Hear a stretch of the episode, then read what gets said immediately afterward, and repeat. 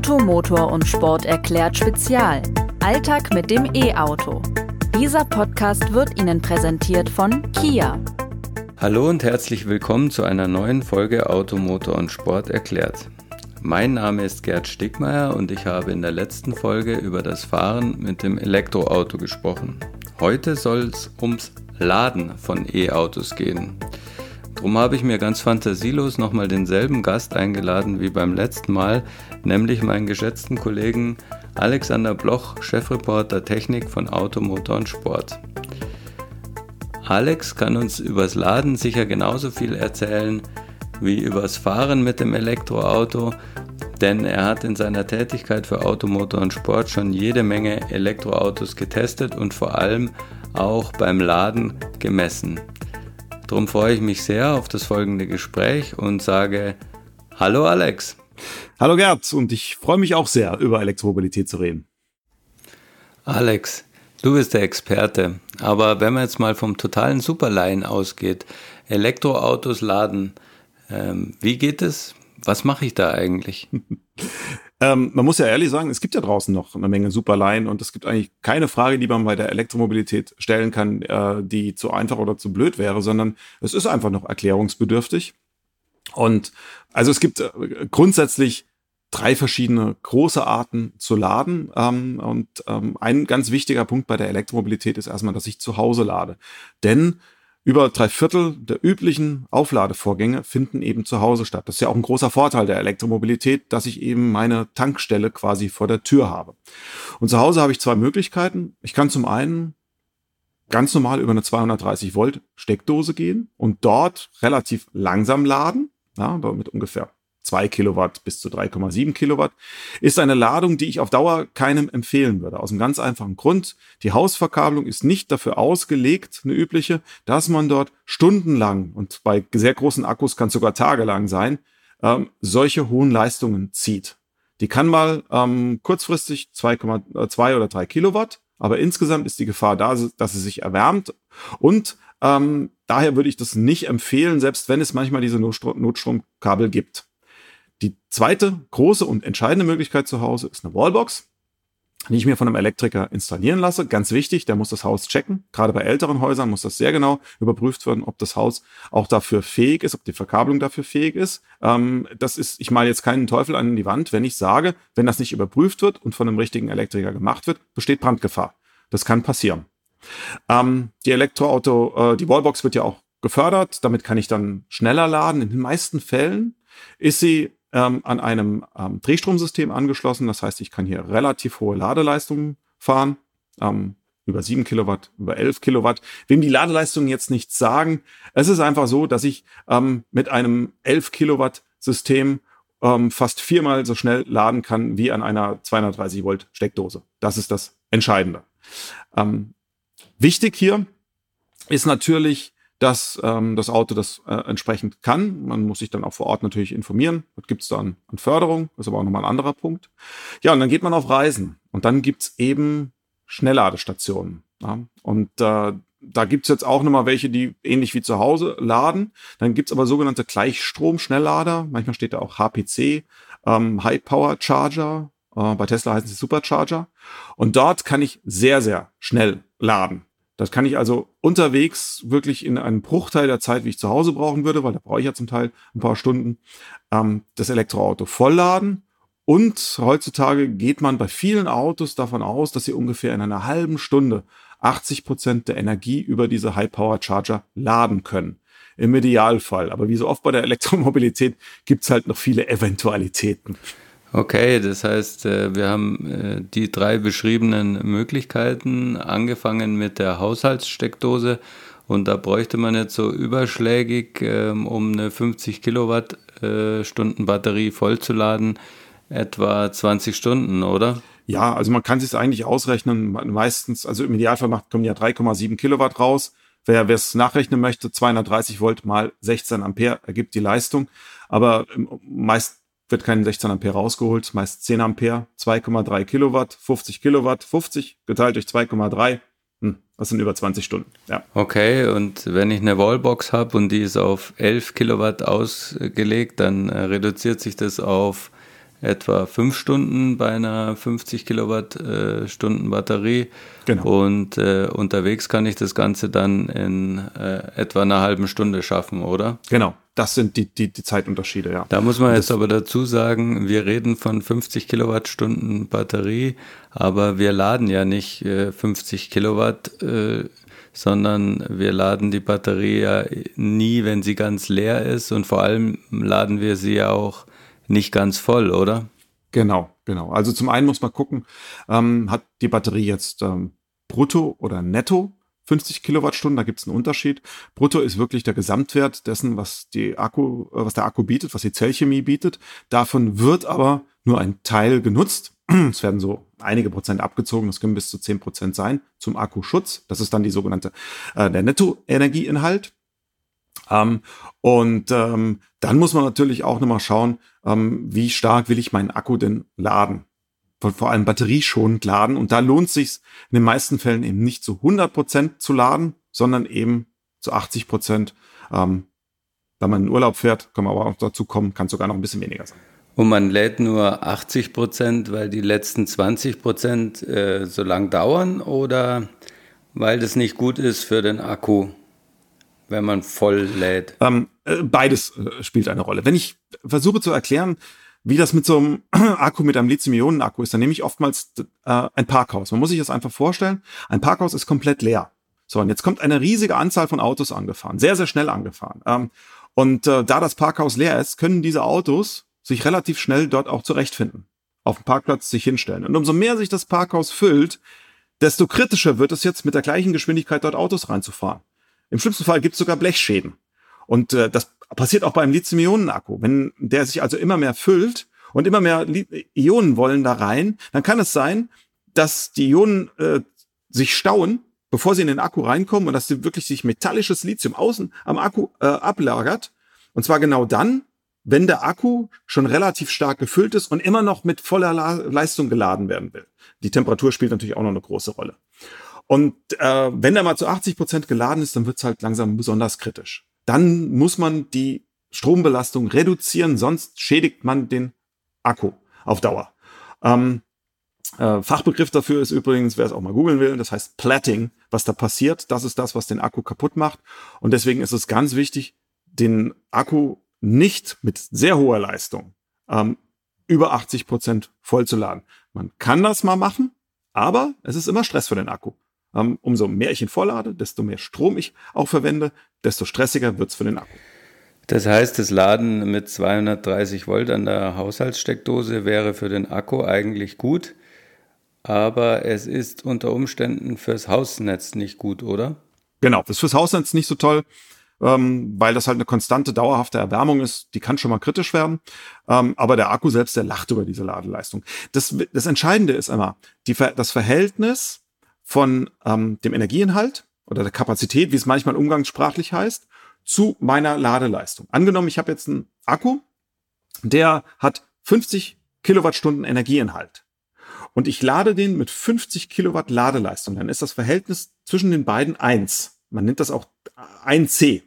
Das ist ein Verhältnis, das schon eine Schnellladung ist, was aber noch nicht wahnsinnig kritisch ist.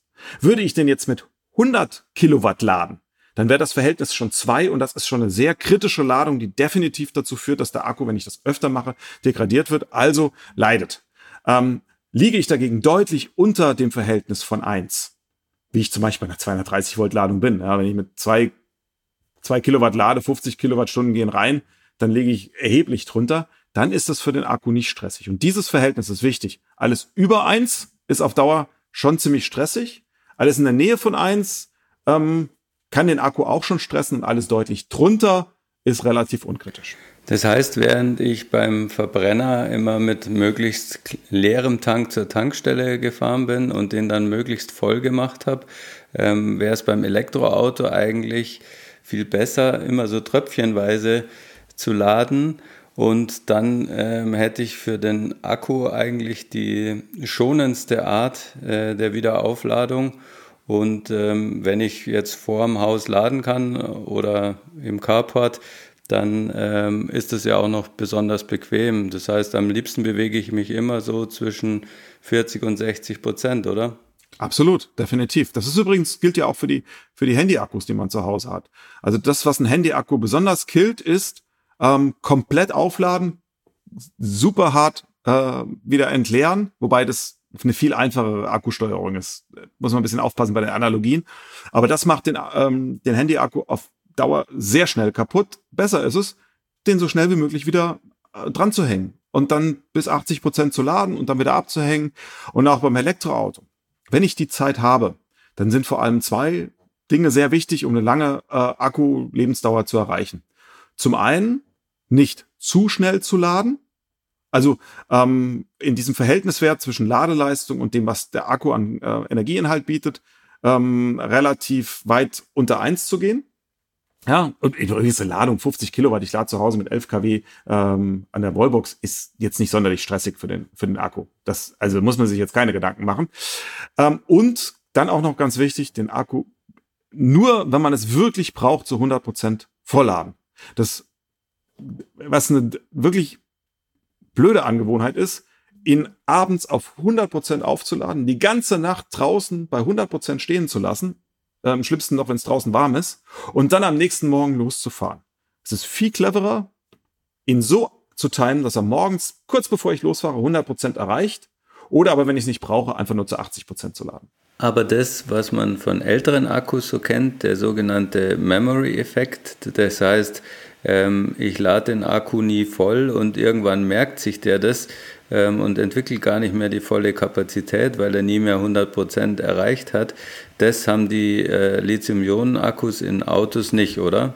Ähm, ja, also das ist bei äh, Lithium-Ionen-Akkus haben sicherlich äh, ein paar Probleme. Das ist keine einfache Zellchemie. Ja, kommt auch darauf an, was ich für eine Zellchemie habe. Aber äh, einen klassischen Memory-Effekt, ähm, äh, wie sie andere Akkutypen zeigen, haben die jetzt nicht.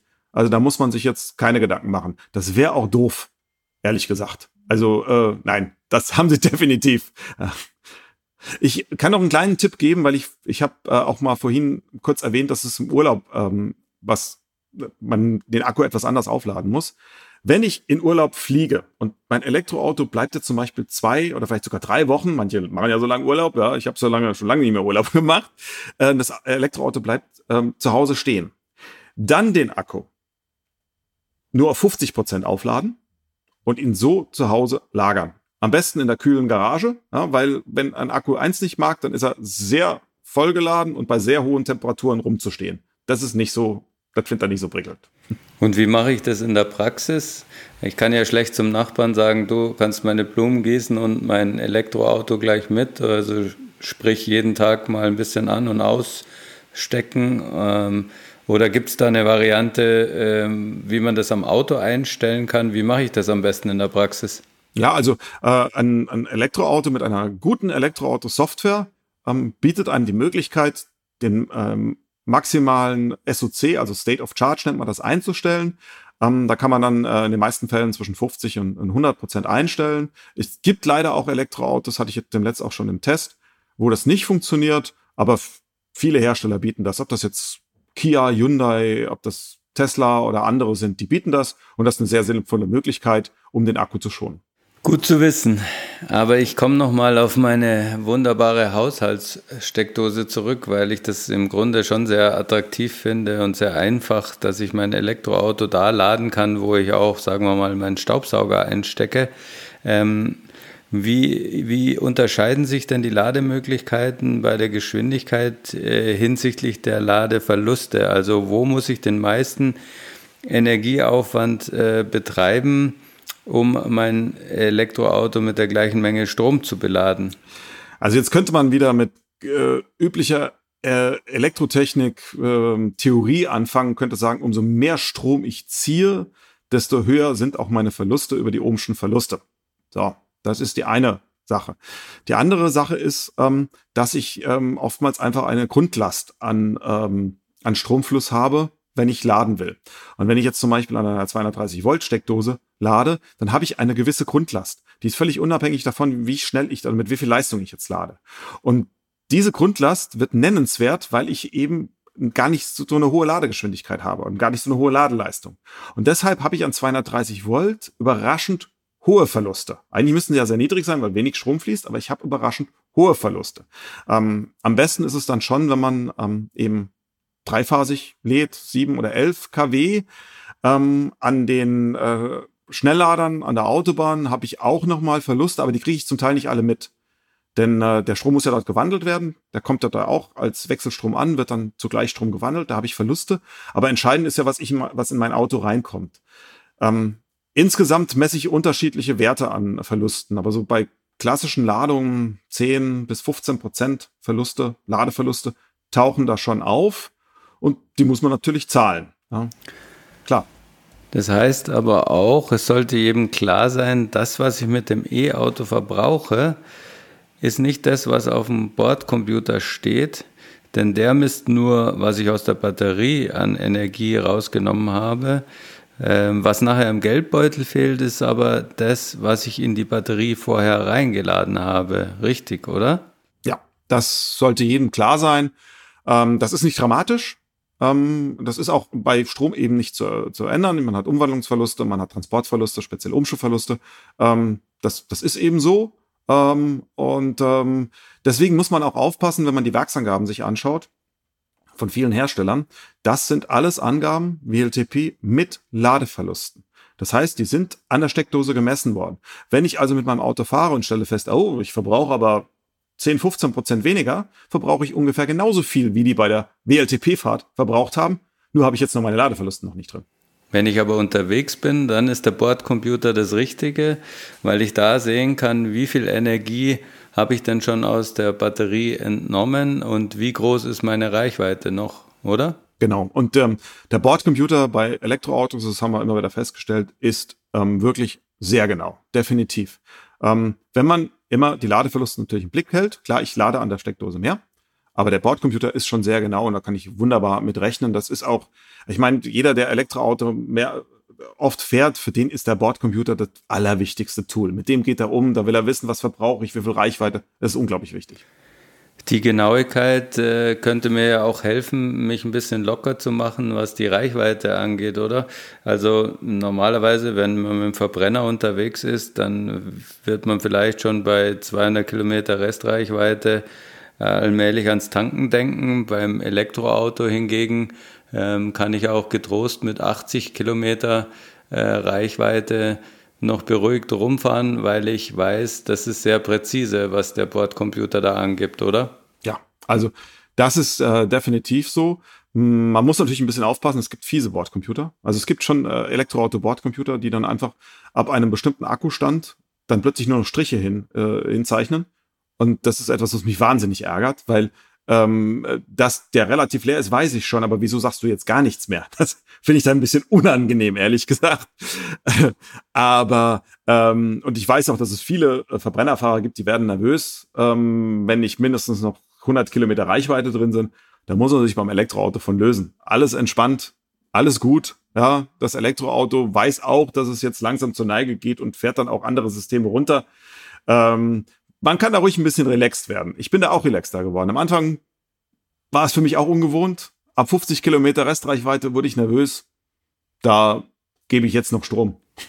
Wenn wir jetzt schon davon sprechen, dass man äh, mit ein bisschen weniger Restreichweite unterwegs ist, es gibt ja ähm, ein sehr großes Netz von äh, Tesla Superchargern, aber ähm, die nützen mir nichts, wenn ich ein anderes Fabrikat habe, weil dann kann ich da nicht laden, oder? Nein, leider nicht. Leider nicht. Tesla hat ja wirklich ein tolles Netz selbst aufgebaut, äh, ein beispielhaftes Netz äh, von der, ähm, vom Service, äh, von der Ergonomie und auch von der Ladegeschwindigkeit her.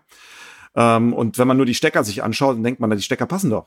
Geht ja. Nee, nee. Das ist, nicht, das ist nur die halbe Wahrheit, denn es geht hier ums Ladeprotokoll.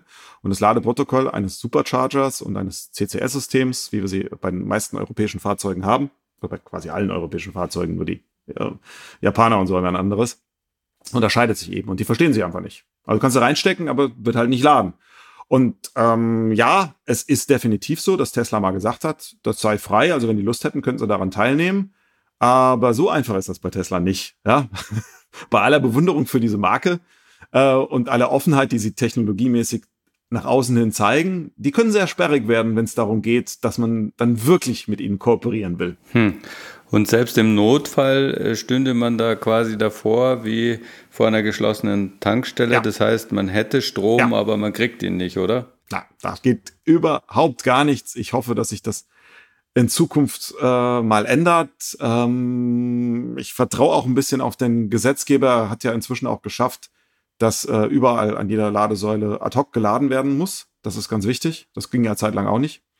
Ähm, und ich, es, es kann ja auf Dauer keine Lösung sein, dass wir in Deutschland so viele verschiedene Ladesysteme haben, wo du an dem einen laden kannst und dem anderen nicht. Entschuldigung, das kannst du doch keinem äh, Autofahrer erzählen. Dem ist das völlig egal. Der will einfach, wie er es bisher gewohnt ist, an seine Tankstelle fahren und will loslegen. Ob der jetzt an Shell, Aral oder wem auch immer steht, äh, das kann ja nicht relevant sein. Also das ist ein, für mich sage ich ganz ehrlich, noch ein unhaltbarer Zustand. Da muss noch was geschehen in Zukunft. Werbung. Wie sieht der Alltag mit einem E-Auto aus? Müssen wir nicht nur umdenken, sondern auch umlernen? Wie weit kommt man elektrisch und gibt es überhaupt genügend Lademöglichkeiten, wenn wir unterwegs sind? Wenn Sie Antworten auf solche Fragen suchen, Kia liefert sie. Auf www.kia.com und bietet neben speziellen Services vor allem zukunftweisende Fahrzeuge, die Sie mit hohen Reichweiten sicher ans Ziel bringen. Von Hybrid über Plug-in-Hybrid bis voll elektrisch. Alle mit sieben Jahre Kia Herstellergarantie. Kia. Movement that inspires. Aber noch ist es ja auch nicht so, dass mir zum Beispiel ein Tesla-Fahrer, der selber an der Ladesäule hängt, ein bisschen Strom abgeben könnte, oder? Nee, leider nicht. Leider nicht. Wäre eine interessante Variante. Sagen wir es mal so. Sagen wir es mal so. Ihr habt ja genug. Jetzt gibt mal ein bisschen was her. Ich, ja, so ein bisschen wie Starthilfe geben oder ein bisschen Benzin rüberpumpen. Ja. Also vielleicht ja in, in Zukunft. Es gibt ja schon, also ich weiß, dass chinesische Hersteller da schon dran sind. Ich hatte sogar mal schon äh, ein chinesisches Auto, was ein, was ein BYD. Ich weiß es gar nicht mehr genau. Da ging das wirklich. Der konnte, da konnten zwei BYDs konnten sich ähm, gegenseitig Strom geben. Also ja. Ja, sehr schön. Aber aktuell noch Zukunftsmusik. Das heißt, ähm, Elektroautofahrer in Deutschland müssen sich ähm, schlau machen, welche offenen, herstellerunabhängigen Ladenetzwerke gibt es ähm, und äh, welche finde ich wo, welche taugen was. Was hast du denn da für Erfahrungen gemacht? Hm, oh je, je. Ah, Wespennest. Ich sehe dich kommen. Aber gut. Äh, also natürlich macht man sehr viele Erfahrungen ähm, mit ähm, dem Laden, äh, speziell dem, dem äh, High Power Charging, dem Gleichstrom-Schnellladen. Und da gibt's einfach Anbieter, die einen guten und günstigen Job machen und andere, die einen anderen Job machen. Ähm, ich habe in letzter Zeit sehr gute Erfahrungen gemacht mit den Ladesäulen, die zum Beispiel EMBW aufstellt. Die Preise sind sehr vernünftig. Also man zahlt für die äh, Kilowattstunde als ähm, Spontanlader 49 Cent. Das ist ein bisschen mehr, aber es ist ja natürlich auch Aufwand, das aufzustellen. Das kostet ja auch ein bisschen was. Und wenn man ähm, eine Monatsgebühr zahlt, zahlt man 39. Das ist rund 10 Cent mehr als zu Hause, finde ich aber vernünftig. Okay, jetzt fahre ich zu Ionity, die nun mal ein schönes Ladenetzwerk gerade in Deutschland aufbauen, vor allem an den Autobahnen. Ja. Und dann stelle ich plötzlich fest, als Spontanlader, ich zahle 79 Cent. Ich habe das dann letzt gemacht mit einem Elektroauto ähm, und dann habe ich für 30 Kilowattstunden äh, 24 Euro gezahlt. Und bei diesem Auto, das ich da gefahren bin, wäre ich dann mit 120 Kilometer Autobahntempo, muss ich sagen, mit Verlusten gekommen. Das sind Supersportwagenpreise. Und wir reden hier über einen Kleinwagen, den ich gefahren bin. Das ist Wucher. Punkt. Das ist einfach Wucher. Das geht nicht. Du hast es angesprochen, als Spontanlader zahlt man bei Ionity unglaublich viel, 79 Cent pro Kilowattstunde. Da frage ich mich natürlich, wer kann sich denn da zum Nicht-Spontanladen anmelden und ähm, was kostet es dann? Ja, man zahlt natürlich weniger, wenn man jetzt ähm, ähm, also Ionity ist ja auch etwas, was äh, darauf fußt, dass äh, Hersteller sich zusammengetan haben, Mercedes, ähm, VW und ähnliche. Und wenn ich jetzt ähm, solche Marken fahre, dann kann ich an dem Ladenetzwerk dann teilnehmen und dann zahle ich schon spürbar weniger. Also es kommt immer ein bisschen drauf an. 49, 59 Cent. Das ist schon weniger, aber es ist trotzdem im Vergleich zu dem, was andere Hersteller bieten, relativ viel. Und da muss man auch immer gucken, es gehört oftmals dann eben auch eine monatliche Grundgebühr dazu. Und ähm, für mich ist das ehrlich gesagt ein unhaltbarer Zustand, denn wir brauchen in Deutschland unbedingt niedrige Stromkosten fürs Elektroautofahren, damit die Leute auch nochmal weiter motiviert werden. Das Elektroauto fahren darf pro Kilometer nicht teurer sein, als einen Verbrenner zu fahren. Und das kann immer noch passieren. Das ist ärgerlich. Und wir, wir brauchen eine äh, Transparenz und einen ähm, Konkurrenzkampf. Habe ich bei Tankstellen auch, also brauche ich das auch bei, bei, bei, bei Ladesäulen. Und äh, ich kann da nur aufrufen, dazu ähm, an Ladesäulen zu laden, die besonders günstig sind. Dann werden die Hersteller, die besonders teure Tarife anbieten, das eben merken. Das ist Markt. Der Markt reguliert das dann. Ja gut, ein bisschen so wie bei ähm, Tankstellen halt auch. Ähm, da gibt es ja große Preisunterschiede. Manchmal hängen die auch äh, vom zeitlichen Verlauf ab, von der Tageszeit. Ähm, manchmal aber einfach auch nur von der Tankstelle, wo sie halt gerade ist. Ja, ich habe auch ich habe auch Verständnis dafür, das muss man auch sagen. Ionity sagt ja, ja, wir sind so teuer, weil wir natürlich auch ein Netzwerk direkt an den Autobahntankstellen aufgebaut haben, weil das besonders komfortabel ist, weil das teuer war. Ja, das ist korrekt. Wir wissen auch alle, an einer Autobahntankstelle kostet der Sprit auch mehr. Kein Thema. Aber nicht das Doppelte. Das geht nicht.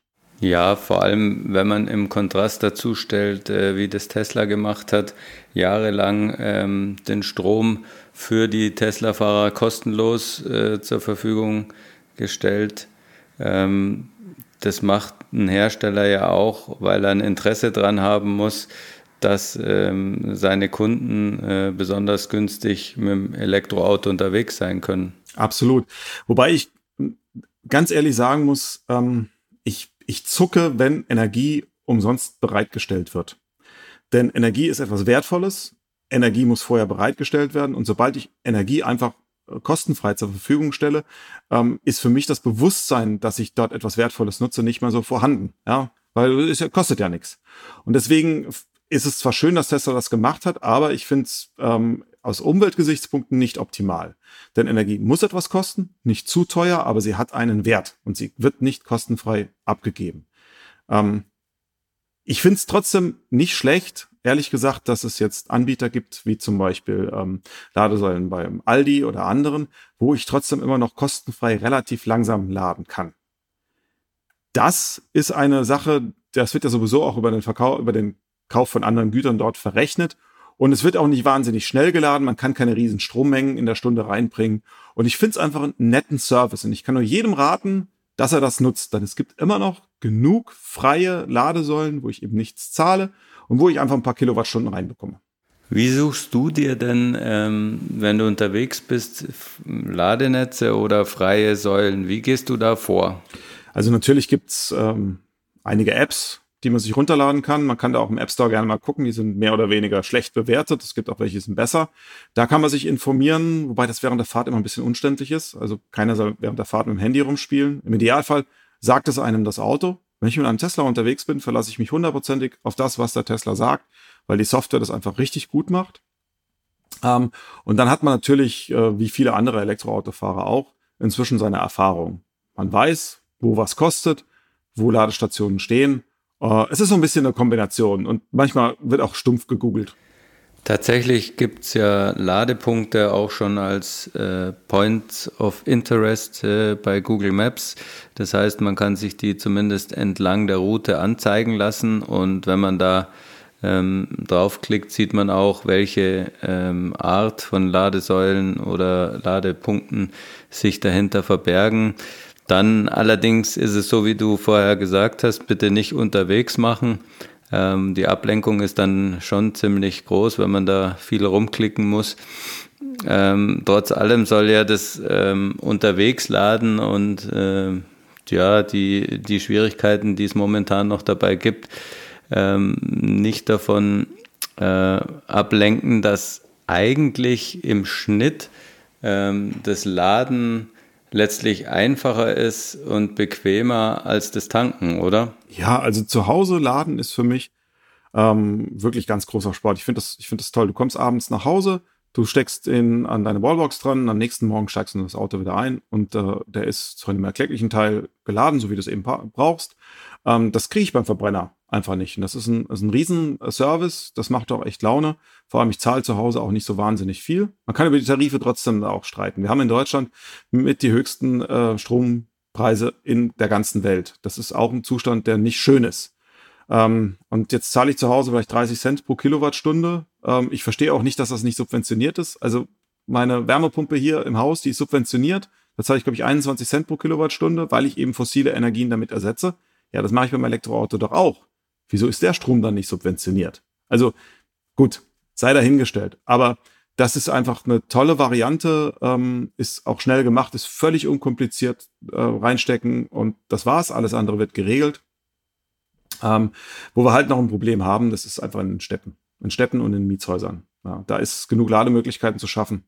Das ist, das, das ist ein Problem, da, da muss man sich auch stellen, da muss auch in der Stadt noch was passieren. Ähm, das ist schön, wenn man ein Eigenheim hat.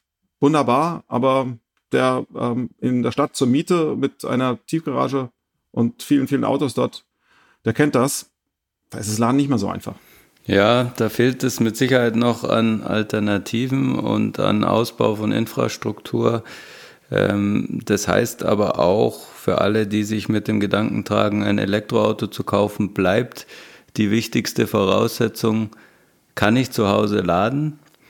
Wenn ja, dann ist es einfach, ähm, dann ist es komfortabel ähm, und ein, zu vertretbaren Preisen möglich. Ähm, ich sollte es dann dort auch am häufigsten machen. Ähm, und es hat noch dazu den Vorteil, dass es äh, besonders schonend für den Akku ist, oder? Absolut, es hat nur Vorteile. Also drei Vorteile. Zum einen, am nächsten Morgen ist mein Auto wieder vollgeladen. Zweitens, am nächsten Morgen steige ich in ein Auto ein, das egal ob Sommer oder Winter, an der Steckdose mit der Energie, die aus der Steckdose rauskommt, also Wallbox besser gesagt, vorkonditioniert ist. Ja, ich brauche keine Standheizung kaufen wie beim Verbrenner, sondern ich steige ein und fühle mich wohl. Ja, und äh, ich habe dann natürlich auch noch günstigere Konditionen, wenn ich zu Hause lade. Das ist wirklich ein toller Komfort. Ähm, und selbst wenn man Hardcore-Verbrennerfahrer ist, das ist schon ein Punkt, hm, da muss man drüber nachdenken. Ein Punkt, über den wir noch nicht gesprochen haben, ähm, ist das Kabel. Wenn ich zu Hause lade, dann wird ja die meiste Zeit, äh, denke ich, das Kabel einfach an der Wallbox hängen ähm, und ich muss mich nicht groß drum kümmern. Wenn ich unterwegs bin, wie ist es denn dann? Ist dann äh, überwiegend das Kabel auch an der Ladestation oder muss ich immer eins dabei haben? Ja, je nachdem. Also sobald ich es mit einem Gleichstromsystem habe, äh, ist das Kabel immer an der Säule. Das ist auch, äh, ehrlich gesagt, da fließen riesige Leistungen, da sollte das nicht auch da und da nochmal mit der Verbindung sein. Dann gibt's natürlich ähm, Systeme, wo ich eben äh, komplett per Mannequins das anschließen muss. Ähm, und dann brauche ich dann äh, nochmal ein eigenes Kabel, das gibt's manchmal in öffentlichen Ladestationen. Ähm, das liegt auch nicht immer beim Elektroauto beim Kauf dabei. Das muss man manchmal extra bestellen und sich auch Gedanken machen, ob man das braucht. Und dann gibt es eben noch die Möglichkeit, dass ich ähm, einfach ein entsprechendes äh, Schnellladekabel mitschleppe. Also ich zum Beispiel, ich nutze ein portables, äh, eine portable Wallbox. Eine, die ähm, in meinem Fall sogar, weil ich mit sehr vielen Elektroautos umgehe, komplett ähm, variabel ist von den Steckern. Ob ich da jetzt Campingstecker dran mache, 16, 32 oder 64 Ampere, das habe ich alles einen Adapter dafür. Und ich kann damit sehr schnell laden. Das ist mein System, das ich zum Testen wunderbar gebrauchen kann. Ich lade damit zu Hause, lade unterwegs und äh, ich habe das Kabel dabei. Also das macht richtig Laune. Du darfst, glaube ich, ruhig sagen, ähm, wie der Hersteller heißt. Wir haben es ohnehin in einem anderen Podcast, äh, in unserem Move-Podcast, Folge 42, ähm, schon mal behandelt. Ähm, Grüße an Christoph Erni an dieser Stelle. Ja, und von daher, ich denke, es ist ein gutes System und äh, sag ruhig den Namen. Ja, ja, also ähm, es ist ja immer so ein bisschen schwierig mit, äh, mit Namensnennung oder mit Markennennung, aber es ist einfach ein wirklich sehr gutes System und ich habe zurzeit das System von äh, Juice Technology, das ähm, mir einfach sehr viel Spaß macht, weil es wirklich super schnell lädt, sehr zuverlässig ist und einen hochwertigen Eindruck macht. Also für mich als, als Profi-Elektroautofahrer quasi ist das ähm, sehr, sehr wertvoll. Der Juice Booster, so heißt das Kabel, ähm, der ist natürlich auch ein ganzes Stück teurer als andere Ladekabel, das muss man auch dazu sagen. Andererseits bietet er, ähm, was ich sonst noch nirgends gesehen habe, auch die Möglichkeit, verschiedene Stecker am selben Kabel mit einem einfachen Adaptersystem anzuschließen. Das heißt, ich kann ähm, das gleiche Kabel verwenden, um zu Hause an der Haushaltssteckdose zu laden, ähm, und nehme das Kabel dann wieder mit und äh, steck's in die Wallbox oder in die Ladestation, oder? Ja, das ist, das ist der riesen, riesen Vorteil, dass ich eben sehr flexibel bin in meinen Anschlüssen. Ähm, das hat mir beim Testen immer wunderbar geholfen. Wie oft habe ich da den Anschluss gewechselt? Und was für mich noch ein ganz wichtiger Punkt ist, wenn man sich so eine Wallbox kauft, auch gerade wenn man ein portables System nimmt, auf Sicherheit achten. Welche Funktionen werden dort abgesichert. Ist wirklich jegliche Art von äh, Fehlerstrom, Fehlbetätigung, ist das alles abgesichert. Das ist ein ganz, ganz wichtiger Punkt. Und ich weiß, es gibt Systeme auf dem Markt, die sind bei den Tests, kann man auch ruhig googeln, äh, ähm, haben auch Kollegen jetzt ähm, schon getestet, kann man ruhig sagen, der ADAC hat da zum Beispiel was getestet, ähm, nicht immer optimal gewesen. Und bei Drehstrom gibt es keine Sicherheitsabstriche. Da muss immer volle Sicherheit gegangen werden. Während bei 230 Volt, wenn ich da eine geschossen bekomme, kann es noch unangenehm sein. Bei äh, Drehstrom, wenn ich da eine geschossen bekomme, kann das tödlich sein. Drehstrom heißt, ähm, wir laden dann mit drei Phasen, haben dadurch höhere Spannung, wie bei einem Herd, ne? Genau. Aber da gibt es durchaus Elektroautos, die mit drei Phasen nicht umgehen können, oder? Ja, Definitiv. Also grundsätzlich muss man wissen, dass äh, ähm, in Deutschland ist ein Haus normalerweise Drehstrom versorgt. Das habe ich, heißt, ich habe drei Phasen, auf denen jeweils 230 Volt liegen und die werden zusammengefasst.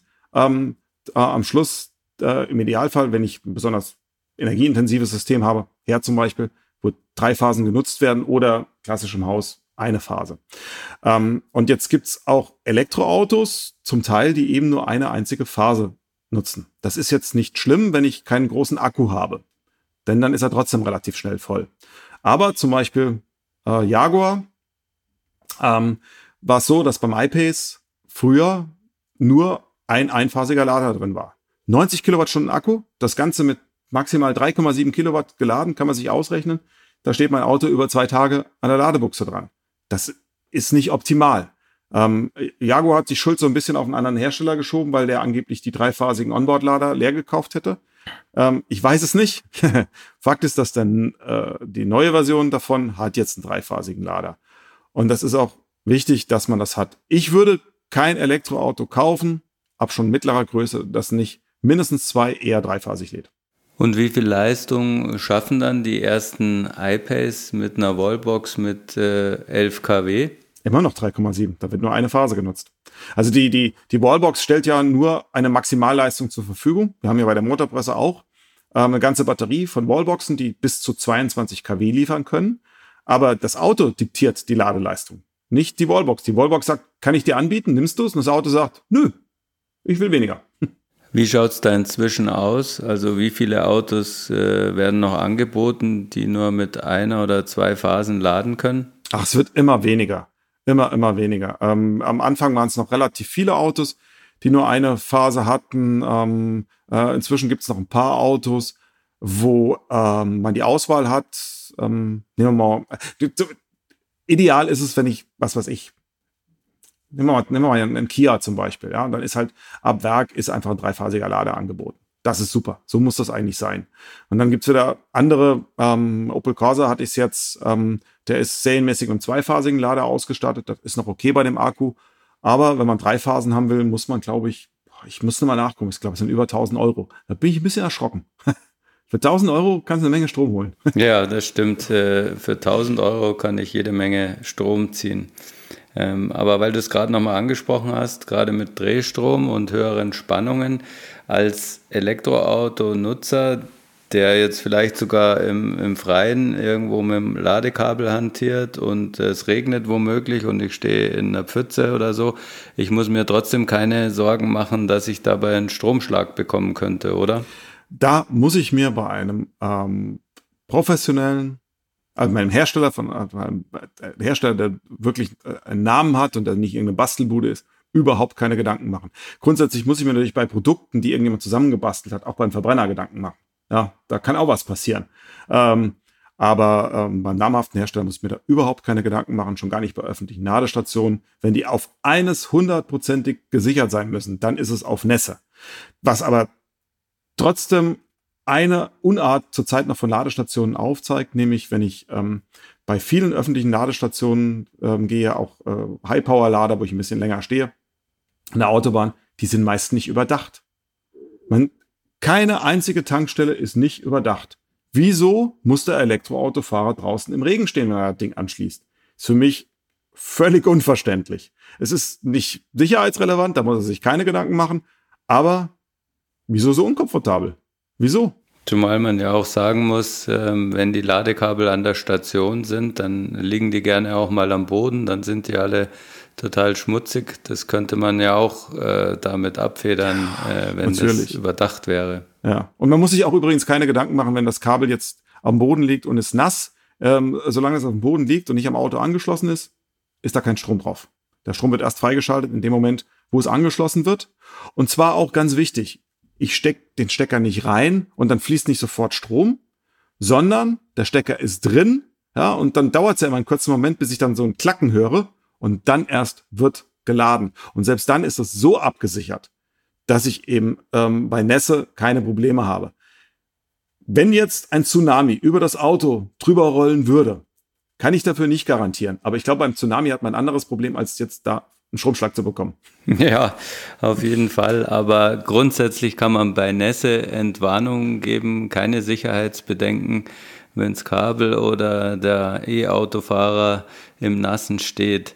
Ähm, ich meine mich auch zu erinnern, dass bei dem Juice Booster, den wir vorher erwähnt haben, ähm, die Pins in den ähm, Steckern ähm, die Temperatur messen, ja. oder? Das heißt, die messen dann ähm, oder sichern quasi dadurch das Hausnetz, ja, ja, oder? Ja, ist so.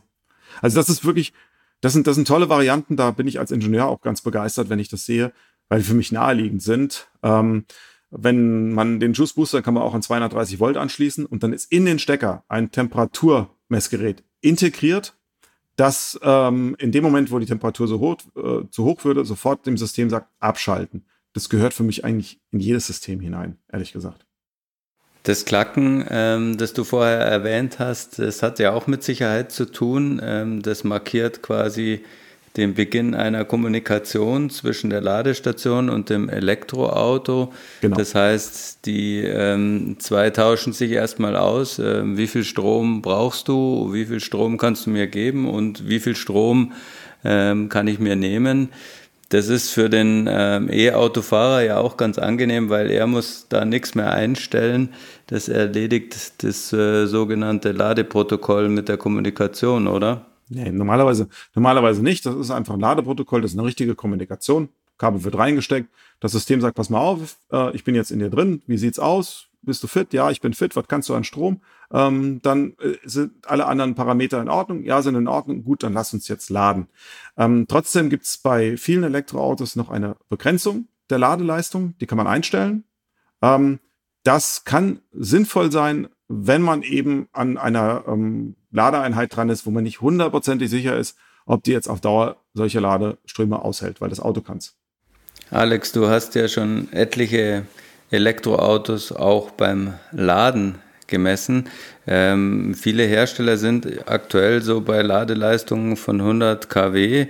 Äh, wenn ich das jetzt mal so Pi mal Daumen überschlagen würde, dann müsste ja rein theoretisch ähm, die Batterie, wenn sie 100 Kilowattstunden äh, Kapazität hat, nach einer guten Stunde voll sein.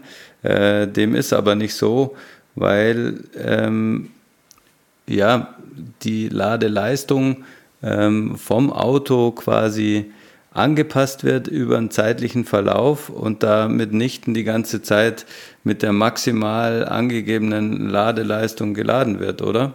Ja, also äh, da mache ich inzwischen ähm, relativ äh, aufwendige äh, Ladeversuche, wo ich das genau protokolliere.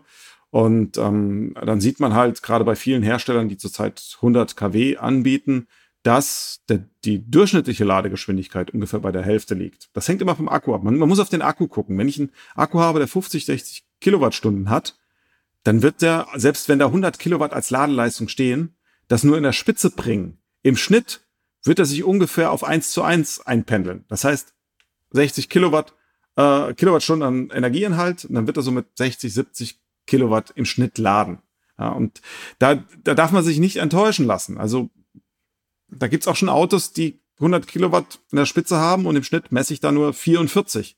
Das muss man immer kalkulieren. Und Ähm, man liest so oft 80 Prozent sein wichtiger Wert. Ja, ist auch so, aber ich habe festgestellt, dass bei vielen Herstellern schon ähm, bei äh, deutlich geringeren SOCs, also äh, Ladezuständen, ähm, eine Verringerung der Stromleistung stattfindet. Also das kann schon, das geht äh, schrittweise. Das kann schon bei 50 Prozent sein. Und bei 70 Prozent, bei vielen Herstellern schon auf einem relativ niedrigen Wert.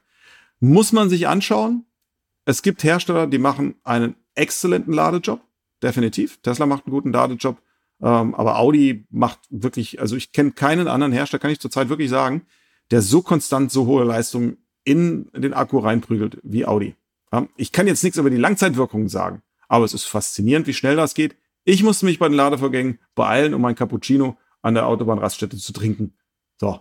Bevor wir jetzt ein Cappuccino trinken, können wir vielleicht zusammenfassend noch festhalten, wer sich ein E-Auto kaufen will, ähm, der sollte sich zuerst Gedanken darüber machen, wo lade ich denn äh, Tag für Tag. Am besten natürlich zu Hause oder am Arbeitsplatz an Stellen, wo ich eben häufig bin.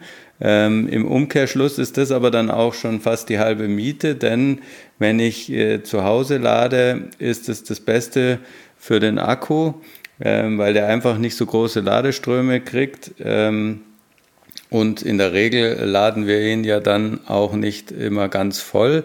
Das heißt, das sind gute Voraussetzungen für ein langes Akkuleben. Und aktuell ist es ja auch immer noch so, dass ich zu Hause äh, am billigsten lade, oder? Ja, definitiv. Man lädt zu Hause am, am günstigsten oder eben gibt es ja ab und zu auch nochmal den Fall, dass einige, ähm, was weiß ich, Warenhäuser oder ähnliche äh, ein, ein kostengünstiges oder kostenfreies Laden anbieten. Finde ich schön. Ähm, ich kann mir das in Zukunft, das ist, ich kann da ruhig mal mein ähm, Traum-Zukunftsszenario äh, vorstellen. Und zwar, dass ich ähm, zum Einkaufen fahre. Davor ist eine ganze Batterie an induktiven Ladern, wo ich mit meinem Auto drüber fahre. Ich muss auch nichts anschließen. Ich habe einen Induktionslader drin. Und die Zeit, während ich drin bin und einkaufe, kriege ich eine bestimmte äh, Menge an Strom und damit kann ich losfahren. Das wäre so etwas, das kann ich mir in Zukunft gut vorstellen. Sehr gut, dann kriegt man quasi statt der Rabatte beim Einkaufen das Auto voller Strom getankt. Genau. Ähm, muss sich um nichts mehr kümmern. Ähm, es passiert alles wie von selbst und die Finger genau. stinken danach nicht nach Benzin, weil man nicht tanken musste. Ähm, Wenn es denn dann so kommt, schöne neue Welt. Äh, ich denke aber, ähm, nach dem Gesagten muss sich auch keiner mehr vor dem Elektroauto fürchten, auch wenn es bis zu deiner Utopie noch ein bisschen hin sein mag. Ähm, ich sage ganz, ganz herzlichen Dank, Alex, dass du dir die Zeit genommen hast und uns so viel über das Elektroautoladen erzählen konntest. Ja, ich sage danke für die tollen Fragen. War auch für mich super interessant. Und äh, ich freue mich drauf, in Zukunft noch einige Ladevorgänge mit verschiedensten Autos an äh, Ladestationen zu machen. Ist immer spannend. Genau, Alex. Wir werden davon hören und vielleicht auch mal wieder drüber sprechen. An alle da draußen, vielen, vielen Dank fürs Zuhören. Ich hoffe, es hat euch gefallen. Und wenn ja, gebt uns gerne gute Bewertungen auf den einschlägigen Plattformen oder schreibt uns eine Mail. Ansonsten sage ich gute Fahrt und tschüss, bis zum nächsten Mal. Tschüss.